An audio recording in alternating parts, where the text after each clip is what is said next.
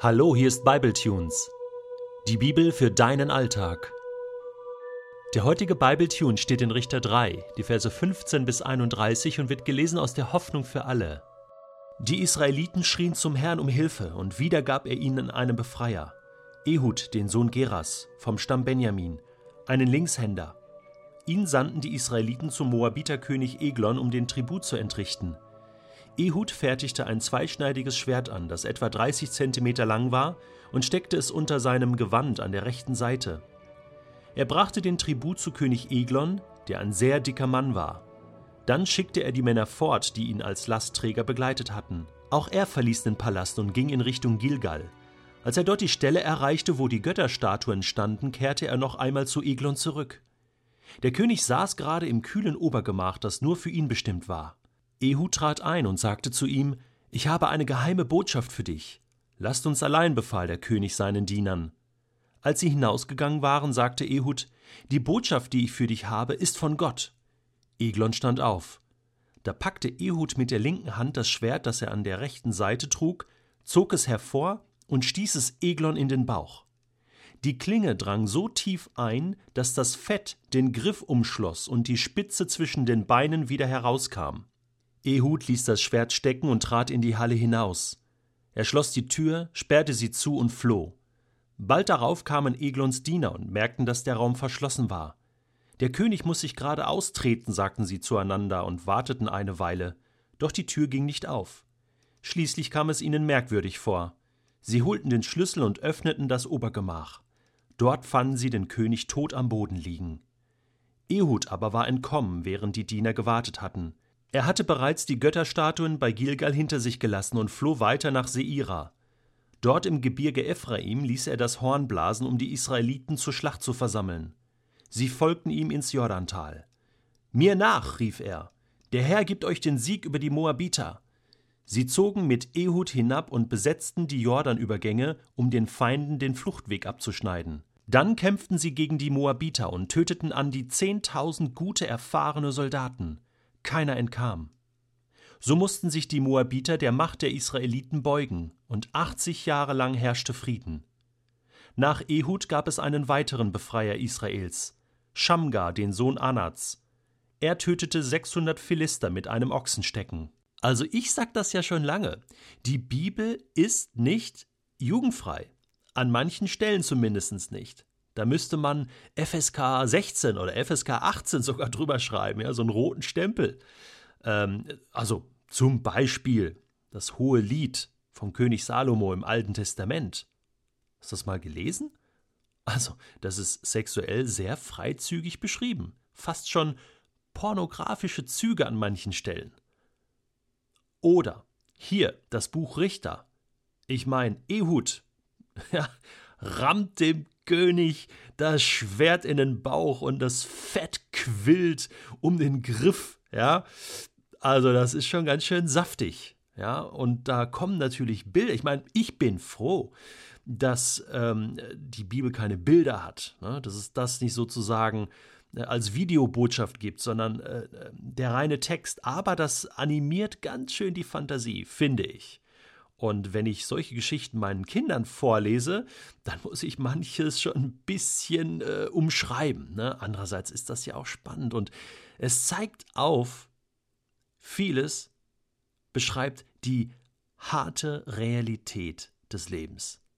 Und zwar im Alten Testament, im Neuen Testament, auch die Kreuzigung von Jesus. Ich meine, das war ja eine bestialische Foltermethode eine bestialische Hinrichtungsmethode.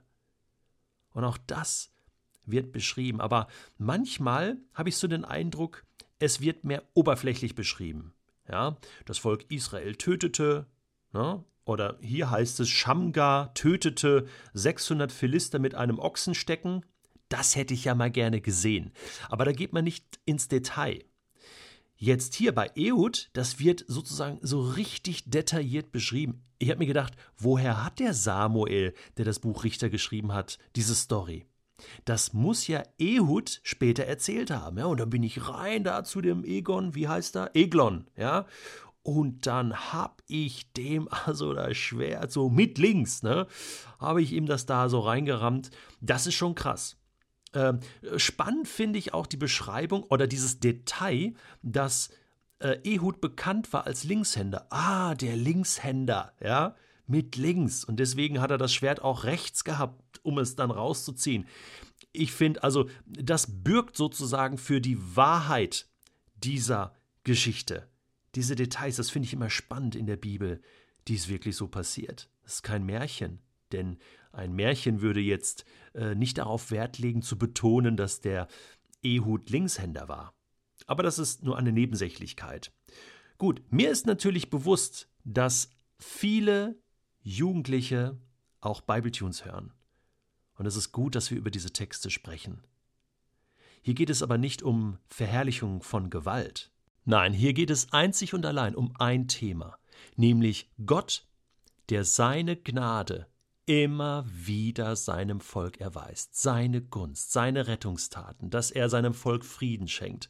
Immer wieder nur das. Und dass Israel das auch so verstanden hat, das beweist ein Psalm, der immer wieder in den Gottesdiensten Israels gelesen wurde. Das ist der Psalm 136. Den hören wir uns gleich mal an. Und du, du wirst erstaunt feststellen, dass es da um kriegerische Auseinandersetzungen geht. Da werden Könige getötet, so wie auch hier der Moabiterkönig. Und es heißt immer wieder, Gottes Gnade und Gottes Gunst hat das möglich gemacht. Der Psalm wird gelesen von Doro Plutte aus der neuen Genfer Übersetzung. Dank dem Herrn, denn er ist freundlich, ja, ewig wert seine Güte. Dank dem Gott, der über alle Götter erhaben ist, denn ewig wert seine Güte. Dank dem Herrn aller Herren, denn ewig wert seine Güte. Ihm, der allein große Wunder vollbringt, denn ewig wert seine Güte. Ihm, der mit Weisheit den Himmel schuf, denn ewig wert seine Güte. Ihm, der die Erde über den Wassermassen ausbreitete, denn ewig wert seine Güte. Ihm, der große Lichter am Himmel erschuf, denn ewig wert seine Güte. Die Sonne, dass sie den Tag regiere, ja, ewig wert seine Güte. Den Mond und die Sterne, dass sie die Nacht regieren, denn ewig wert seine Güte.